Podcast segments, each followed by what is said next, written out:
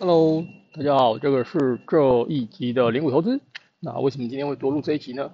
因为两天前我录错了，那把上一集更新的部分，呃，这个把它 override 过去了啊。不过上一集。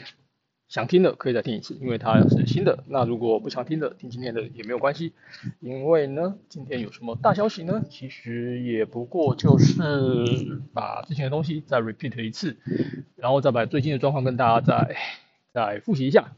好，那我们先来看一下今天晚上大家最屏息以待的美国的通货膨胀的数据。那通货膨胀数据呢，就如预期的，就开始做一个比较明显的下滑了。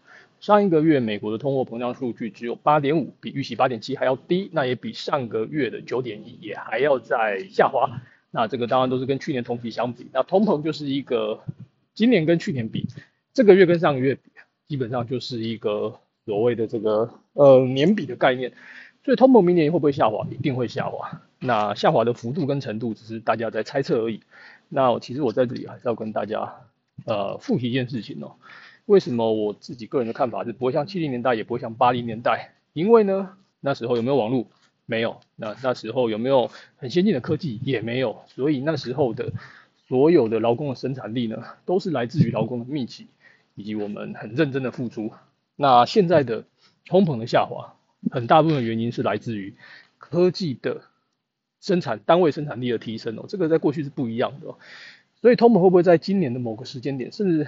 甚至明年某个时间点突然悬来式的降落，我觉得可能性是很高的，因为其实这个东西就是一个慢慢所谓的这个递减的这个状况，那突然到一个慢慢的这个呃下坡，那突然就直线坠落，所以这件事情我觉得发生的可能性很高。那不过今年看起来最近公布了财报的状况，我想大概除了呃这个台湾的这个护国神山以外哦，那剩下的这些所谓的 IC 的供应链，来到车用电子。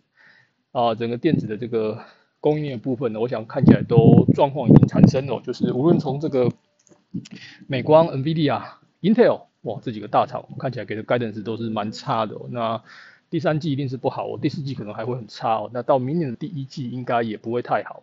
所以整个库存调整，我想三季到五季哦，那再搭配着英国讲连续五季的经济的衰退哦，那我想这个事情呢，我想就已经是大家就不用想太多。那重点是在这里，到底反弹到这个程度，股市还会不会往上涨？我想这个才是大家最关心的。那我想还是一样哦，周期性的股票，哦，呃，有些股票已经在蠢蠢欲动，那有些很多之前涨太多的，本益比太高的，那这些股票就是打回原点。但是跟两千年比的话，不会那么惨。但是我想，啊，应该有些股票是会呃修正比较多。那不过没关系，未来的两年，我想有一些很有基本面的，有电动车。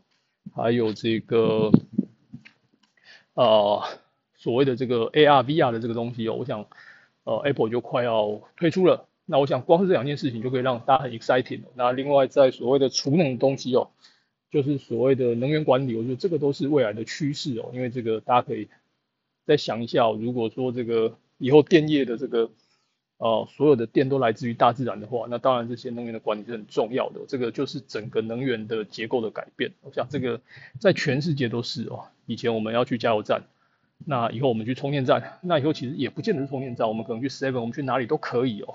那所以这个会有很多很多的商机哦。那讲了那么多，其实呢，只是要说这个第一个原物料状况，下半年还是不看好，而且是非常不看好。呃，这个我想是很确定。第二个科技的东西，有些股票还不错，那有些股票就百分之五十的股票会跌了，百分之十五的股票会涨，百分之二十到二十五股票大概就是平平。那升级股的部分我还是相当的看好。那另外 fixing income 的东西，我想就是持续买，买到美国十年再跌到二点三到二点五，我觉得大概就可以到一个满足点。那升级的部分哦，呃，最近刚好有一些很多在做所谓的这个呃预期哦，利率。短期利率跟长期利率哦，会不会回到所谓的这个呃 inverse 哦，就是所谓的这个呃倒挂的状况？我个人认为要把时间拉长来看哦，这件事情肯定会发生。重点是现在倒挂的情况会维持多久？那以两千年或者是两千年以前哦，其实大概倒挂这种状况大概都会维持个一年左右。